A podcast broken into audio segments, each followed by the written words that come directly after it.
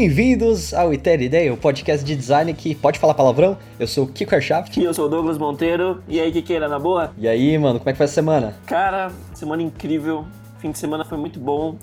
Lá no debates de podcast com a... sobre transformação social e poder democrático com a podosfera em peso, velho. Veio gente do Brasil inteiro, veio gente de Brasília, gente de Curitiba, assim. Um puta evento, meu Deus, muito feliz. Eu vou falar para você, cara, eu tava esse fim de semana aí, eu tava em Campinas e vou falar que bateu uma invejinha, viu? Eu até começando, puta, mandar um abraço pro Ivan Mizanzuki que tava lá, recebeu eu, mandou um abraço pra gente, foi muito feliz. E até falou, Kiko, cadê você, cara? Você devia estar tá aqui, sei lá o que, vem com a gente. A hora que você falou isso aí, eu quase chorei. Falei, não, não é possível. Ah, por que, que eu não tô lá? Mas foi, deveria ter feito o Ivan gravar um vídeo pra você. Mas aí, o que, que teve de, que, que teve além disso aí? Quem mais se encontrou lá? Cara, foi, teve muita gente. O evento foram duas mesas muito massa. Com a galera do Vivo Show, teve a galera do, do lado Black, do HQ da Vida, do Olhares, do Anticast, do Ponto G. Tipo, foi um puto evento assim patrocinada pela Boitempo, eles conseguiram trazer podcasts do Brasil inteiro, assim, teve uma mesa bem representativa. Foi tipo, foi tipo Vingadores do podcast. Total, velho. E foi muito massa porque a gente encheu a livraria e tinha mais gente para fora, assim, e todo mundo lá querendo ouvir, querendo discutir, foi uma, um bagulho muito massa, assim. E, cara, eu nunca vi tanto podcast da minha vida junto, assim. Foi tipo um mundo, assim. Cara, eu fiquei muito feliz. A galera acha que não existe podcast e tal, que a galera é tipo super descontraído, sei lá o quê, que a galera nem sai de casa. Mas, cara, podcaster sai de casa, velho. Nossa, é uma comunidade sensacional, cara. Eu adoro, putz. É, é, é, aquela, aquele papo que a gente já comentou várias vezes, né? Porque que a gente decidiu fazer um, um podcast. Essa comunidade de podcasts, os ouvintes de podcast e os podcasters são uma coisa sensacional, né, Sim, cara, é sensacional, assim. E eu encontrei uma coisa em comum entre muitos podcasters podcasters são muito tímidos, cara. E, sério, sério a maioria, Como assim? eles até sumiram, assim, a galera fica meio presa, sei lá o que, a gente, não, vamos conversar, sei lá o que. Depois de uma cervejinha, a galera se solta e fica de boas. Mas no começo a galera fica meio assim, aí demorou um pouquinho, mas, meu, quando virou amigo, cara, todo mundo fez selfie, todo mundo fez foto junto. Foi uma delícia, assim, cara. Que muito massa. massa. Inclusive, eu queria mandar um abraço especial, assim, pra uma galera que eu conversei muito, assim que recebeu muita gente. Queria mandar um abraço pro Ian do YXCast, pra Grécia Bafa do, do, das Matildas, pra a fofa da Aline Hack e do Marcondes do Horário Podcasts. Meu Deus, que pessoas maravilhosas, aquele sotaquezinho de Brasília, assim, muito massa. Cara, eu também conheci a Priscila Armani, lá do que assistiram, um podcast de cinema muito massa também, cara. E, meu, fora a galera, assim, de tipo, de outro podcast que eu conversei de um pouquinho assim, meu, tive a galera do Ideias Negras, a galera do Teologia de Boteco, Barba, puta mão, foda, voz grossona, teve jeitão, puta filósofo, cara, muito bom. A galera do Revol Show, Chutando a Escada, a Nilda do Metografias também tava lá, maravilhosa. Cara, o Paranoid Cast também tava lá. E, cara, é muito podcast, assim, muito podcast. E as meninas do ponto G, meu Deus, abracei elas com todas as minhas forças. Vocês são maravilhosas, não parem. E, cara, eu não tenho mais o que falar. Beleza, vamos então pro, pros assuntos da semana? Bora pra pauta então, meu caro.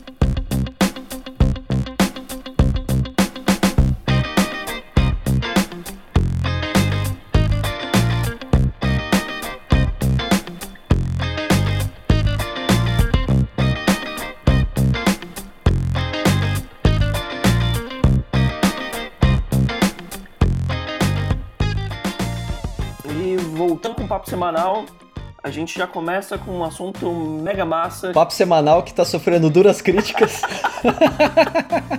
é, o papo semanal que é. Virou papo semestral, né? Exatamente. Dá pra mudar pra mensal, porque são dois episódios no mês e um é o Itra. Mas a, acho que o nome tá aí não vai mudar. O papo semanal é muito bom. Afinal, a gente tá conversando numa semana, então faz sentido.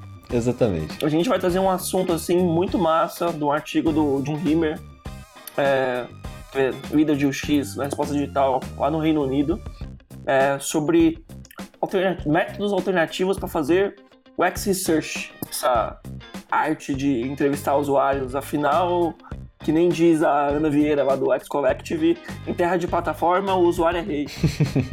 Pô, então, né, isso que é legal, porque a gente geralmente fala de pesquisa de usuário e tal, mas dificilmente sai muito daquela questão de ou você fazer uma pesquisa qualitativa, tipo uma entrevista, de vez em quando uma pesquisa etnográfica, de você ir na rua ou acompanhar um usuário fazendo alguma coisa, um shadowing, sei lá, teste de usabilidade e teste AB e tal. Tem, né, algumas, algumas técnicas aí no nosso, no nosso cinto de utilidades, mas às vezes falta um pouco de diversidade, né? A gente explorar, explorar talvez formas alternativas de fazer pesquisa também. Eu acho que é legal que esse, esse post ele vem meio com técnicas e formas de fazer pesquisa que são um pouquinho não convencionais, né? Um pouquinho diferentes para explorar outras, outros aspectos da experiência.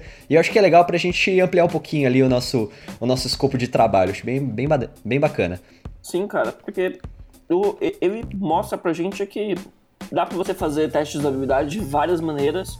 Você só precisa conhecer o seu produto e talvez o seu usuário ou tentar conhecer ele, sabe?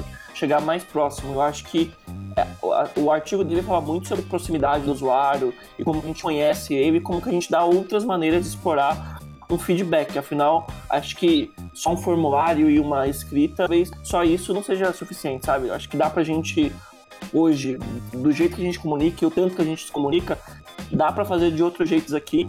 Ele propõe, faz uma listinha assim com três, três métodos no primeiro artigo e três no segundo artigo estão totalmente fora das caixinhas e muito baratos, muito baratos. Sim, e é até legal, porque não é exatamente um, um teste de usabilidade, né? Ele está testando alguns outros aspectos.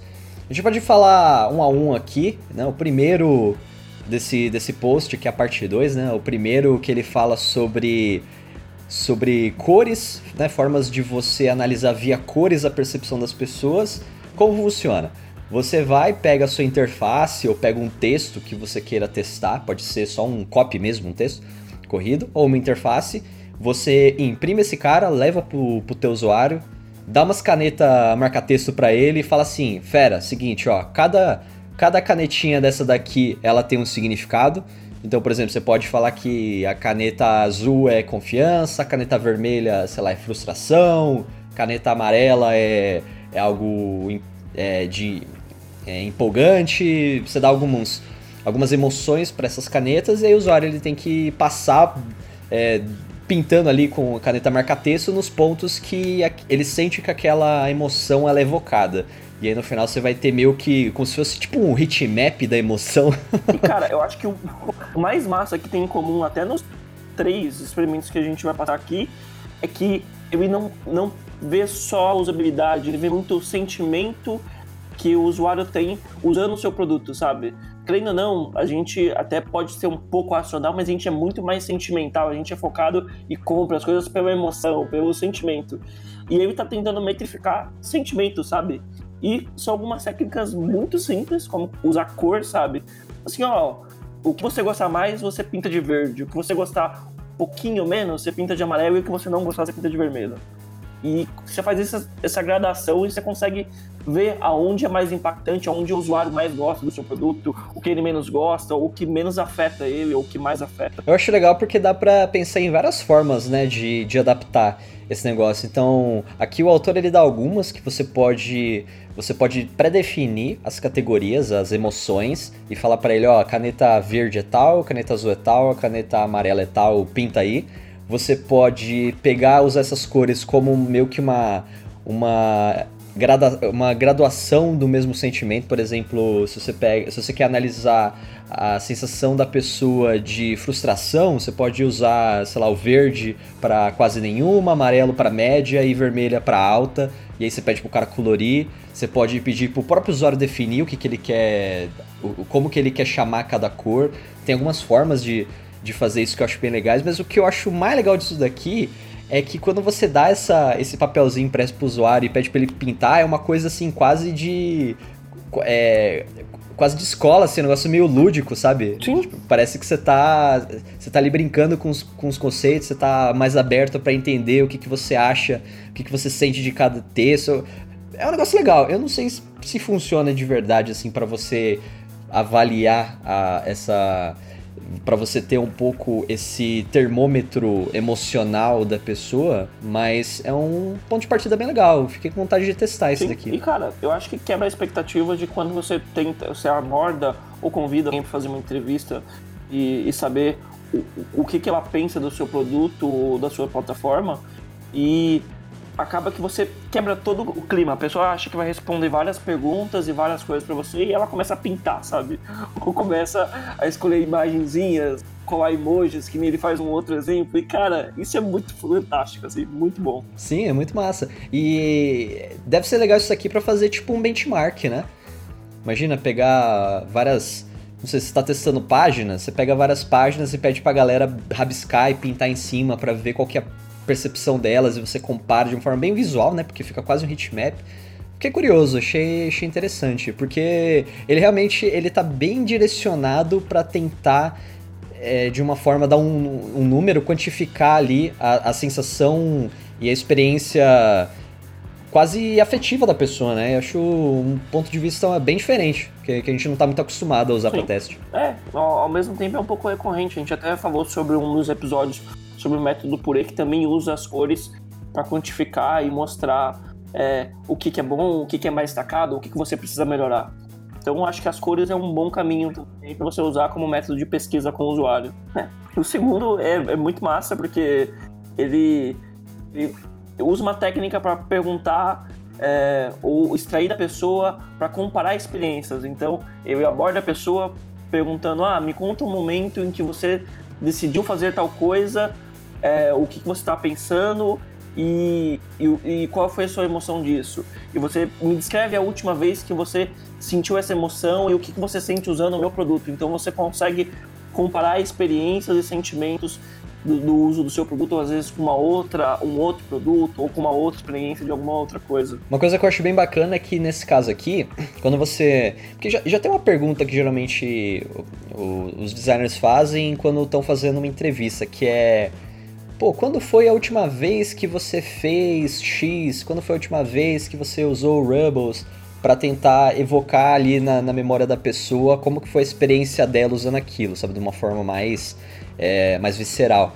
E o que eu acho legal desse cara aqui, de você pedir pro usuário pensar numa experiência semelhante, assim, não, é para você lembrar a última vez que você fez, é para você pensar em alguma experiência parecida. Por, por que, que eu acho isso, isso legal?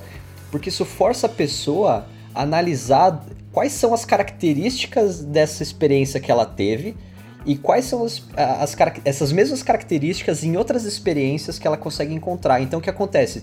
Toda essa parte subjetiva da experiência, né? Essa, essa parte mais emocional, mais, mais intrínseca, mais subjetiva. Pô, não sei como explicar. Isso aqui foi bom, isso aqui foi legal. Você meio que cria, se dá ferramentas para a pessoa quebrar isso em características né, de uma forma conseguir materializar essa experiência dela e ela consegue te passar de uma forma que você consiga entender. Então você meio que faz uma análise, da, você força a pessoa a ser mais analítica, sabe? A quebrar e analisar a experiência. Eu acho isso muito maneiro. Cara. Sim, cara, e fora que você puxar um ponto para essa pessoa, para ela relembrar e talvez recriar dela, você consegue trair, extrair mais informações dela e talvez até recriar desejos e necessidades que ela precisa e que o seu produto precisa ter, sabe? Você consegue talvez linkar esse tipo de coisa.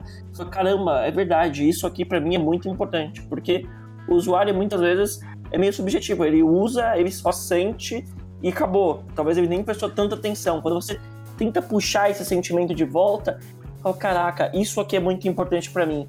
E aí, se você sabe o que é importante para ele, você tem que ter, sabe? Você fala, cara, se isso é importante para você, eu vou colocar para você e vamos indo. Então é muito bom esse tipo de comparativo, assim, porque você sai um pouco do seu produto e vê um, um geral, o que, que, realmente as pessoas precisam, que talvez você não tenha, sabe? Uhum. E é legal até pra gente entender um pouco qual que é a expectativa da pessoa com a experiência. Né? Porque além da experiência ser essa coisa né, intangível, insólita e, e difícil de analisar, difícil de descrever, ainda tem a parte da expectativa da pessoa, que é pior ainda, né? Sim. Então, quando você faz o. Quando você faz a, a, essa pessoa, você obriga essa pessoa a pensar em algo parecido. Como é algo parecido, a expectativa que ela vai ter com a experiência vai ser parecida também. Então você consegue ter uma pista melhor do que, que ela espera dessa experiência que ela tá tendo com o seu produto.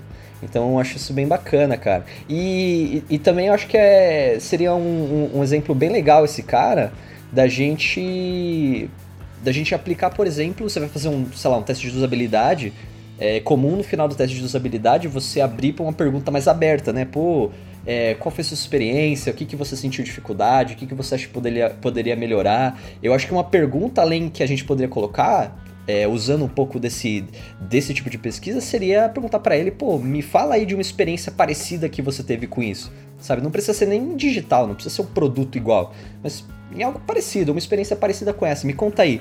Acho que poderia dar bastante insight sobre, sobre essa percepção né, interna ali da pessoa. Achei, achei curioso isso daí. Sim, e cara, faz todo sentido, sabe? Você provocar a pessoa e tentar tirar isso do máximo possível com algo que ela já sentiu, ou que ela já tem. Uma coisa, uma coisa curiosa também, é, eu fiz assim bastante workshop, né, de, de criatividade e tudo mais, e a gente tem algumas alguns warm-ups que a gente faz, que são atividades meio para quebrar o gelo, né, para fazer as pessoas saírem ali da rotina de trabalho, né, mudarem o mindset e ficarem um pouco mais é, um pouco mais à vontade para pensar fora da caixa e tudo mais. E uma das, uma das dessas desses warm-ups que a gente fazia, que eram os meus favoritos, era o warm-up da analogia. Que eu peguei lá daquele livro lá do Game Storming, que funciona assim, ó, se você quiser fazer, se você que tá ouvindo, quiser fazer, você pede para todo mundo anotar no post-it é, uma palavra aleatória, assim, uma palavra é, pede para as pessoas escreverem uma palavra que tenha a ver com elas, assim, uma palavra que tenha um significado emocional para elas. Elas vão escrever qualquer bosta, qualquer palavra. Tem que ser um objeto, assim. Escreve qualquer coisa, um objeto. E aí, o que acontece? Você tá lá no workshop, por exemplo, para resolver um problema. Então, sei lá, como fazer com que os usuários é, fiquem mais à vontade de andar de bike em vez de carro, sei lá. Aí beleza, cada um vai escrever esse, essa palavra aleatória. Você vai pedir para eles é, darem esse post-it para outras pessoas, né? Vão, vão misturar ali os post-its. E aí a pessoa que recebeu o post-it, o que, que ela tem que fazer? Ela tem que olhar aquela palavra aleatória que ela recebeu e ela vai ter que fazer uma analogia com aquela palavra. Nossa. Entendeu? Tipo, uma, por exemplo, assim como as pessoas não têm vontade de pedalar é, pro trabalho, é, coisas relacionadas a essa palavra aqui também funcionam desse jeito. E isso que é engraçado, porque, tipo, com as palavras mais aleatórias e mais bizarras que possíveis que você pode imaginar, sai uma analogia boa. A pessoa consegue fazer uma analogia de qualquer coisa. Caraca, velho. E isso eu acho fantástico, porque, tipo, isso abre, assim, na cabeça da pessoa uma forma dela olhar o mundo, sabe, completamente complexa, né? Porque ela consegue, é, em vez de olhar os as coisas como elas são e ficar fechada naquilo, ela consegue olhar de vários pontos de vista diferentes, fazer várias conexões, e aquilo para criatividade é fenomenal, né? Aquilo que faz a gente conseguir é, ver inovação e ver pontos de melhoria, coisas fora da caixa que a gente não estava vendo antes. Então, Acho que tem tudo a ver com isso daí. Porra, total. Bom, esse último aqui, cara, é... eu não saquei na real. Eu achei bem mais do mesmo. Porque assim, ó, é o, é o método do filtro que é basicamente você fazer uma espécie de teste de usabilidade, você vai dar uma tarefa aí para o usuário e você vai ficar prestando atenção é, em que momentos a pessoa pula fora do fluxo. Você tem que dar tipo uma tarefa de uma forma que o usuário possa navegar por vários fluxos diferentes. Aí você vai ficar de olho para ver se o cara uma hora vai pular fora, vai desistir da tarefa. Aí você, opa, desistiu por quê, amigão? Aí você tenta investigar ali de uma forma mais qualitativa. Só que é, tem nada demais isso daí, né? Meio, meio mais do mesmo. Não sei se você entendeu outra coisa. É, cara, eu acho que, tipo, o maior diferencial aqui é você talvez. Hoje a gente tá usando muita ferramenta, sei lá, de monitoramento e você consegue saber a taxa de abandono de algumas determinadas interfaces, esse tipo de coisa. Que já te dá um número muito bom. E você consegue saber exatamente aonde, aonde estava o mouse da pessoa e por que, que ela saiu naquele momento. Você fala, putz, preciso melhorar esse fluxo seja um fluxo de finalização de compra ou de colocar no carrinho, esse tipo de coisa, você consegue ver aonde está errado.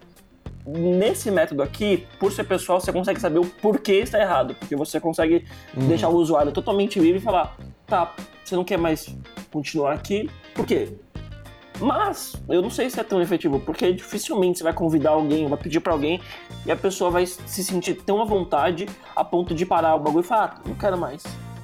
Eu acho que é, é, é, um, é uma questão de pesquisa que, tipo, acho que quando você tá fazendo uma pesquisa com o usuário, você meio que induz, tentando não induzir, mas a pessoa se sente um pouco pressionada tentar terminar tudo, sabe?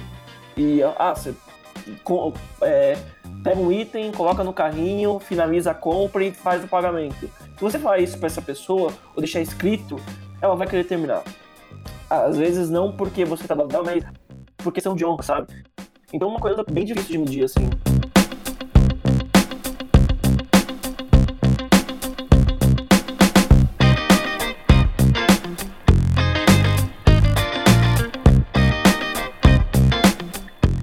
Aí, ó, acabou de sair mais um, um participante aqui para nossa guerra dos softwares, hein? O meu, o meu amado Framer, o meu amado Framer que eu defendi com, com unhas e dentes sabe, com, com, tanta, com tanta garra eu defendi, agora ele digivoluiu e virou o Framer X. Chegou a usar, cara? Cheguei, cara. E, meu, a interface tá demais, o software tá rodando liso, assim. E, e cara, achei muito massa e eu acho que o, o grande diferencial dele é o esquema de trabalhar com código que já tinha nele trabalhava bem, e os esquemas de componentes que eles conseguiram trazer uma boa linha de componentes assim, que normalmente não estão disponíveis pro para outras plataformas. Sei lá, teve um componente muito bom assim do Vimeo que você consegue linkar vídeos do Vimeo dentro da sua interface e já prototipar com um vídeo real, sabe? Uhum. São pequenas coisinhas assim que eu achei muito massa.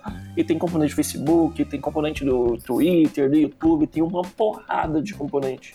Isso foi uma porrada, não, não tanto, mas tem bastante componente com um software que acabou de sair. Mas isso é uma coisa bem legal, né? Porque eles fizeram uma espécie de de loja, store de componentes. Então, se você quiser, por exemplo, usar um, sei lá, eu quero usar a interface do Mac, dos arquivos do sistema e tudo mais. Aí você pode ir lá no, na Store, achar os arquivos, por exemplo, do Dropbox, que eles têm os componentes lá, você consegue só embedar no seu projeto e usar de um jeito bem liso. Achei essa parte da store de componentes algo bem inovador e bem legal, cara. Muito massa, porque acaba que às vezes você até quer prototipar alguma integração com alguma outra plataforma, alguma API externa, e aí você tem que desenhar ou tem que pegar algumas coisinhas meio que prontas, mas manejar. E pelo que eu vi, a ideia é ter os componentes abertos disso. Ah, se o YouTube tem uma API aberta para você baixar músicas, eles vão te disponibilizar esse tipo de coisa lá e você só consegue manipular do jeito que você quiser, sabe? Isso eu achei muito massa. E eu não sei, assim, por mais que por mais que ele tenha ele se venda como uma melhoria, como uma com uma nova versão, uma inovação em cima do Framer anterior, cara, ele é completamente diferente do Framer. Eu não sei se você teve essa sensação, mas ele é completamente outro software, cara. Ele não tem, assim, ele tem quase nada a ver com o anterior.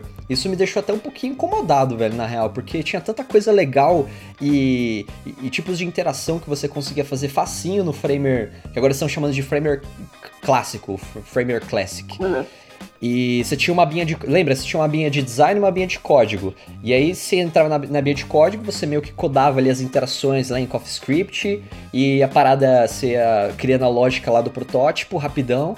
E agora você não tem mais isso. E, então, eu não sei, eu fiquei um pouco incomodado porque parece que agora, a, a, antes o Framer, ele era uma ferramenta para você fazer protótipos é, fudidos, sabe? Fazer protótipos extremamente complicados e cheio de microinteração, cheio de animação, sabe? Era pra fazer um protótipo, é, um protótipo bem servido. E agora parece que não é mais a proposta de valor deles, sabe? Parece que agora é uma interface, um, um software para desenhar interface, para competir no pique do Figma e do Sketch, e no pique de design systems, componentes, microinteração, só que tipo de uma, de uma forma bem superficial. Então eu fiquei um pouco confuso com esse com essa mudança de, de posicionamento do frame. Achei isso bem estranho na real. Sim, e isso foi o que mais me incomodou também. Eu até te perguntar se tipo, se você conseguiu codar alguma coisa e fazer alguma animação, porque eu até baixei de novo o Framer Classic, fui mexer e tipo, o esquema de design e code, você fazer as animações muito facilmente, você fazia de tudo assim. As animações mais incríveis, de tipo, fazer o bagulho rodar e ficar dando pirueta, você conseguia fazer com um códigozinho meio presetado e saía muito bom, saía liso. E eles meio que mataram isso nessa versão, sabe? Eu até tentei mexer na parte de componentes do, dos códigos para ver se você consegue alterar algumas coisas assim. Você só consegue alterar a animação de uma tela para outra, sabe? Bem básico assim do que o Sketch, o Sketch faz, o, o Marvel faz.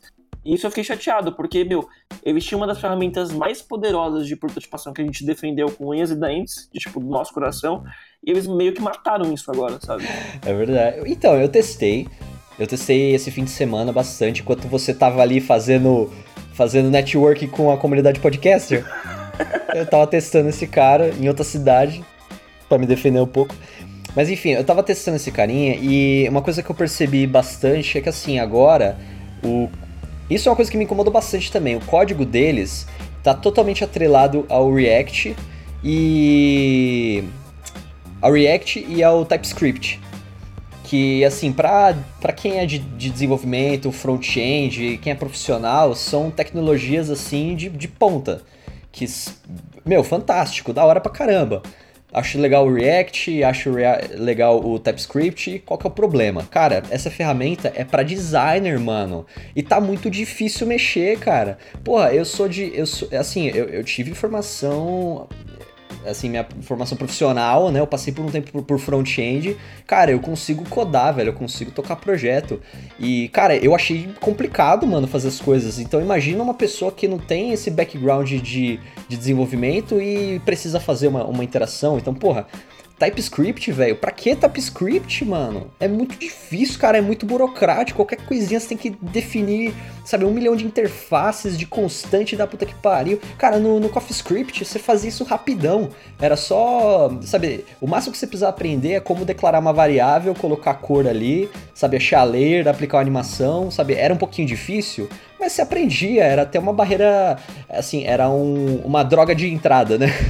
para programação legal para designers. Só que agora tá muito difícil, cara. Essa parte, eu, eu, acho que foi um tiro no pé, os caras fazerem essa parte da integração do, do, dos componentes usando TypeScript e React porque a parada ficou tão profissional que ela é quase inutilizável num, num sentido que você está olhando o projeto de design, sabe? Que você está ali desenhando e redesenhando e testando interação, sabe? Não é momento para você fazer um código de produção, cara. Sim, e cara, eu acho que, tipo, em algum momento da produção e do produto eles tiveram que é, balancear e hoje a gente faz os componentes e abre pro React, que é a tecnologia que, tipo, tem muita gente usando e o TypeKit que tá, tipo, meu, é, o mercado tá, tá indo por esse caminho, sabe? É o futuro. E são super, super boas, é, funciona muito bem. Eu gostei do protótipo, do jeito que roda. E o deixa no coffee e acaba que o, eles não conseguem integrar tantos, tantos componentes e tantas coisas com as plataformas, sabe? Porque eu acho que a ideia deles aqui é perder menos tempo codando no futuro, sabe? É o designer fazer e o programador mexer ali mesmo, sabe? Não ter muito. Acaba que eu, designer, eu não tenho tanta experiência com programação. No Framer clássico, eu conseguia mexer e fazer animações e mexer com a, fazer os protótipos numa boa, velho. Com esse aqui eu apanhei pra caramba, não consegui fazer nada e eu fiquei muito chateado porque eu falei, ah, se eles estão fazendo isso, eu consigo alterar os códigos dos componentes para mexer alguns valores. E você não consegue, os, os códigos dos componentes são fechados. Então, é, essa outra, outra parada que me irritou bastante. Tipo, eu tava. Eu tive que ler, ir pra, ler a documentação para entender como que tava funcionando essa parada do componente, pra você ver como que o bagulho tá complicado, velho. Mas enfim, fui lá ver e o que acontece? Eles estão é, modularizando muito o código. Então, por exemplo, quando você cria um componente e esse componente tem um código, a lógica de, de interação dele, esse código ele fica fechado no componente. Então vamos supor que você tem um componente do switch que você vai clicar, ele vai ligar e desligar. Você tem um componente que é, sei lá, um select, que você vai apertar e vai cair as, a, as opções. Tipo, esses dois carinhas, eles são fáceis de fazer se você pensar ele como um componente isolado assim, fáceis entre aspas, porque você vai precisar manjar de TypeScript e vai ter uma dor de cabeça da hora aí. Mas enfim, você vai fazer esse código, então você vai conseguir fazer o drop-downzinho abrir e fechar, você vai conseguir fazer o switch ligar e desligar. Legal. Se você precisar fazer o select se comunicar com o switch, meu amigo, boa sorte, cara. Puta que o pariu, é muito difícil, cara. O que que eles fizeram? Eu não, eu tô triste, cara. Eu tô, sinceramente, eu tô, eu tô triste. Eu, eu achei legal, eu, assim, eu achei legal a proposta de trazer essa, essa parte do código vinculado com componente, só que, meu, eles deviam facilitar a parada, eles deviam focar na, na interação, que é o diferencial do Framer. E, cara, agora tá tipo quase um, um, um software pra você trabalhar, sabe, com um desenvolvedor codando componente, mano, e não faz o menor sentido. Eles têm até uma descrição, uma distinção entre você tem um componente de texto, um, desculpa, um componente de layout, que é você ir lá e desenhar um frame, colocar um gráfico, é, colocar uma imagenzinha, beleza, você faz tipo um componentezinho, seu componente de layout. Se você quer fazer um componente de código, você vai ter que implementar isso no código. Você não consegue tipo desenhar a paradinha lá e aplicar o código em cima das paradinhas que você desenhou. Você vai ter que desenhar como se fosse tipo um HTML, CSS, JavaScript, entendeu? E, mano, assim, beleza, se funcionar, ok, eu consigo até ver isso, esse cenário funcionando se você tem uma equipe com design system fudido, com os squads e, e, sabe, todo aquele processo lá dos desenvolvedores tocando, fazendo a parte do código do design system, os componentes, blá blá blá blá, e você reutiliza tudo, legal. Agora, eu acho que, sabe, para a grande maioria dos casos em que você está explorando ideias visualmente, está construindo, destruindo, testando interação, eu não vejo como isso vai funcionar. Assim, mas pode ser minha, minha opinião, né? Eu também não sei se, tipo, é, tem uma, uma discussão bem grande assim, se designer devia programar, sabe? E que designer em algum momento vai acabar tendo que programar e aprender pelo menos o básico e se começar a se virar e pôr a mão no código mesmo. E eu não sei se eles estão tentando se adiantar para isso e já estão colocando esse tipo de coisa. Só que eu acho muito avançado e o jeito de você desenhar também nesse com os framers, porque tem os esquemas dos graphs lá que você só consegue que é indicado para você fazer dentro dos, dos frames. E aí ele muda um pouco também do jeito de você desenhar. Você só não desenha, você tem que desenhar dentro todos os graphics. Se você quer fazer um quadrado e um círculo, você tem que fazer dentro de um graph porque ele vira meio que uma div e aí você cria um componente dentro com esses objetos, sabe? Então ele muda um pouco. É um, ele muda um pouquinho o jeito de você layoutar. E eu não sei se são muitas mudanças para você começar a aderir, sabe?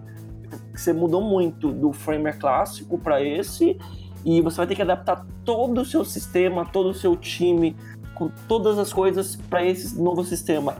E eu acho que essa é a principal dificuldade deles.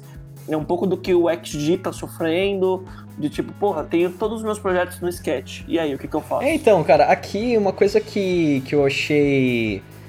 Que eu achei bem curiosa também é que assim, para pra pensar. O componente que você faz do desse Framer X, ele é um componente em React.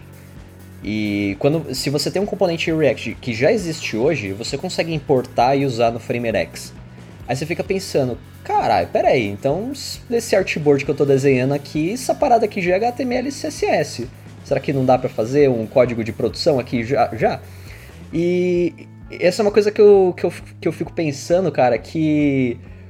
Por exemplo, você pega o, o Figma, eles tiveram que reimplementar toda a parte gráfica porque a web é simplesmente a pior plataforma para você criar um aplicativo com performance.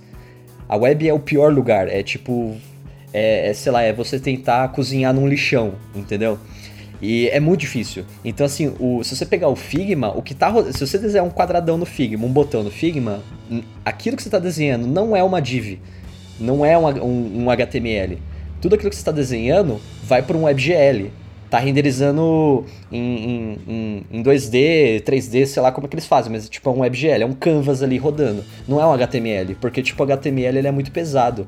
Ele, é ele, ele não é performático, você ficar criando e destruindo HTML. E eu fiquei pensando, caralho, o Framer eu acho que tá fazendo isso, cara. Então, será que os caras não vão ter problema de performance, não? E aí eu fui, fui dar uma pesquisada em, no, no Reddit, ver o que os caras estão falando. Que agora é, porra, é Reddit, velho. Substitui meu Facebook, velho. Só Reddit. Mas enfim. E parece que estão tendo problema já com performance, cara. Se você tiver aí um projeto de 15, 20 artboards para cima, a performance vai lá pra casa do caralho, porque é realmente tudo HTML. Então você consegue até rodar um inspect em cima, sabe? Se você rodar aquele protótipo lateral dele, roda o inspect, você vai ver que é tudo HTML e aquilo ali tem um problema de performance conhecido já, sabe? Eu não sei se os navegadores eles melhoraram a ponto daquilo já não fazer mais diferença, mas desde que eu me lembro por gente, quando você mexe com a DOM, que a árvore do, do, do HTML, você tá ferrado porque para destruir e construir DOM é muito custoso, então fica muito ruim a performance. E parece que é isso que eles estão fazendo. Isso aí me deixa meio preocupado.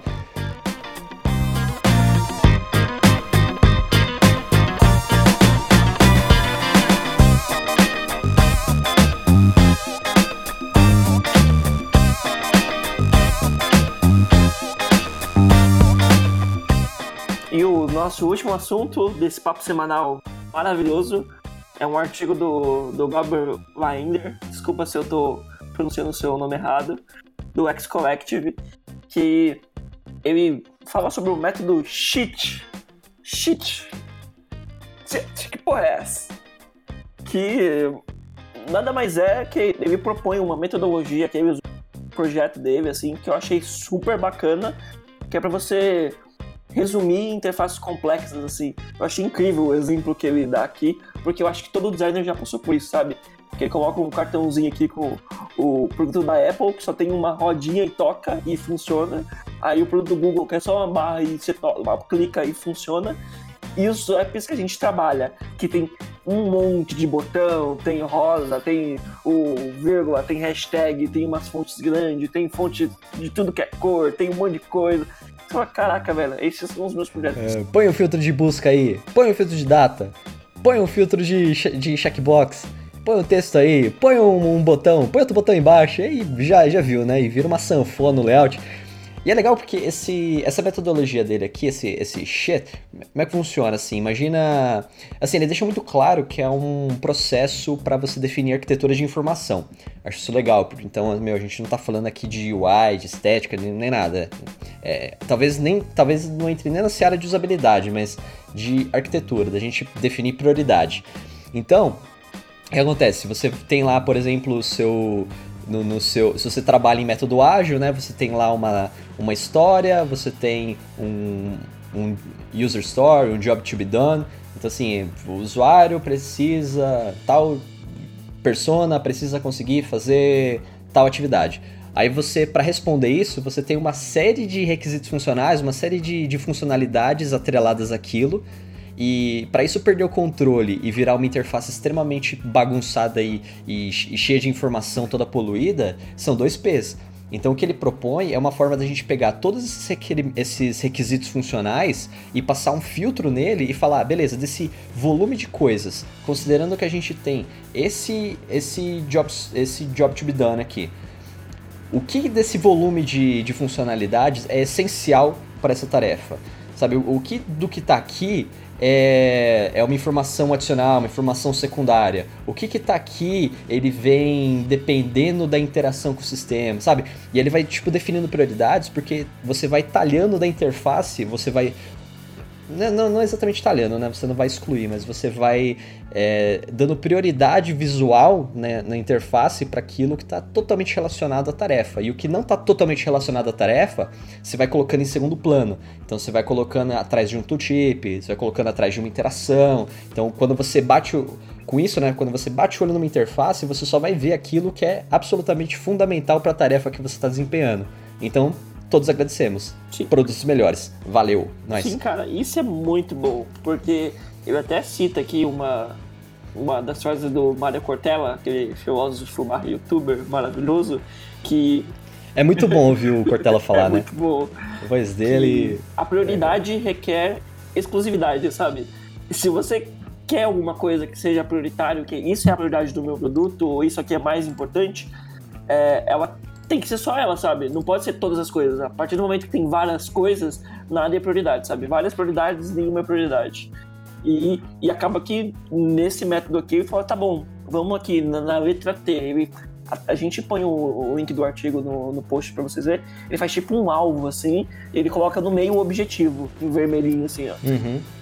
E aí por isso que, né, para explicar aqui por que, que chama shit, é porque é o primeiro, a primeira palavra de cada um desses alvos. Então você tem ali, que nem você comentou, né? Você tem um alvo, aí no meio do alvo você tem o, a tarefa, né? O job to be done. E aí no primeiro alvo, né, no, no alvo mais próximo a, a, ao centro, você tem o T, depois você tem o I, depois você tem o H, depois você tem o S. Então, shit vem disso daí, né, de, das primeiras letras. Não sei por que, que ele chamou de shit, porque não, não, não, entendi. Não entendi qual que é a pegada, entendeu? Se era uma piada aí, devo dizer aí que me faltou um pouco de coeficiente de inteligência aí pra entender, mas beleza. E também aqui tem algumas coisas também, porque ó, ali tem uma coisa que eu acho bem legal, é porque assim, você define a prioridade entre o que é fundamental para quais são as funcionalidades fundamentais para aquela tarefa e o que, que é secundário. Eu acho que essa descrição, ela já é fantástica para você trabalhar arquitetura de informação, né, para você conseguir apresentar para o usuário só a informação que vai ser acionável para ele. Daí você diminui a carga cognitiva. Show de bola. Agora, dali para frente, eu começo a ficar um pouco confuso, porque ó, você tem, por exemplo, depois da, do que é fundamental, que é o treasure, você tem o interactions, que aí tipo são informações é, secundárias que vão estar tá disponíveis a partir de alguma ação do usuário, sei lá, é, clicar no ver mais, ver um tooltipzinho, um drop-down. É, beleza, ok. Aí depois você tem o hidden, que é, é a mesma coisa, ainda é uma informação secundária, só que ela vem de outro tipo de, de interação. Vem meio que, sei lá, de, um, de, um, de, uma interação do sistema, porque também você tem modais, você tem é, pop-ups, só que tipo, qual que é a diferença, né, do, do que você tinha antes de tooltip, drop, não sei, não, não ficou claro pra ele. Não sei se ele tentou forçar a barra aqui para encaixar o nome, mas enfim, não, não sei qual é a diferença, a diferença prática entre um interactions e um hidden. E aí esse Xiaoyi, que é o, é o que tá fora do alvo, que é tipo, mano, vocês estão viajando. Aí beleza, também show de bola. Mas é isso aí, cara, com exceção aí do nome e dessas, desses círculos mais para fora, eu acho que tá show de bola, achei bem bacana. Se você está trabalhando aí num projeto que ele é bem complexo, ele tem muita funcionalidade, tem muita especificação, acho que vale a pena testar esse carinha. É, acho que vem um pouquinho com o outro do nosso primeiro papo, que é tipo, cara, se você tem uma necessidade, você consegue adaptar. Talvez seja um método de você achar um objetivo diferente, sabe? É o, não é com o usuário, é com o próprio produto e na sua própria empresa, mas é um método alternativo de você medir e tentar entender um pouco mais sobre o produto e um pouco sobre o seu mercado e saber se realmente tudo que tá ali precisa, cara. Porque a maior parte das vezes não precisa. Só que tem, tem cliente, esse tipo de coisa, e eu não sei se esse método é um método que você consegue realmente comprovar que isso não é tão importante, sabe? Então, é, esse é o meu único medo desse método. Mas acho que para testar e talvez ter uma primeira ideia, um primeiro insight, eu acho um método super válido, super massa.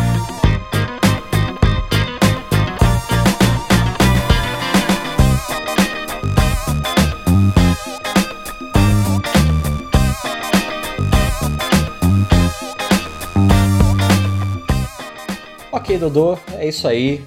Um papo semanal, semestral aí acabando. É, recadinhos, o que, que você tem aí pra gente? Ah, os recadinhos de sempre. Pra quem ainda não segue, ainda não sacou, não ligou. Pô, meu, segue a gente lá no Facebook, no Twitter, no Medium, Iter Ideia em todos. É só pra caçar Iter Ideia. Vai também, comenta aqui no nosso, no nosso SoundCloud, comenta lá no post. Tem bastante gente que comentou no nosso último episódio sobre a bolha do X e foi um episódio muito massa, deu uma repercussão muito massa. Inclusive, mandar um abraço pro Fred, né? Cara, eu, am eu amei, velho, a repercussão desse episódio, de verdade. Quando, quando a gente fala aqui de, pô, fazer podcast e tal, mano, a gente faz podcast por um motivo, porque a gente quer que discussões sejam criadas, a gente quer re reverberar discussões na comunidade. E foi exatamente isso que aconteceu com, com a bolha de UX. Achei, cara, fantástico, assim, tipo, porque surgiram opiniões é, parecidas, opiniões diferentes, é, coisas complementares. Você comentou né, que teve o post aí do Fred, é, Fred Van Amstel lá do Usabilidoido também. Ele, ele deu um contraponto ali bacana sobre a história do, do UX no Brasil, porque a gente, na verdade, a gente abordou o X como ele é conhecido aí, vai de uns 5 anos para trás, né?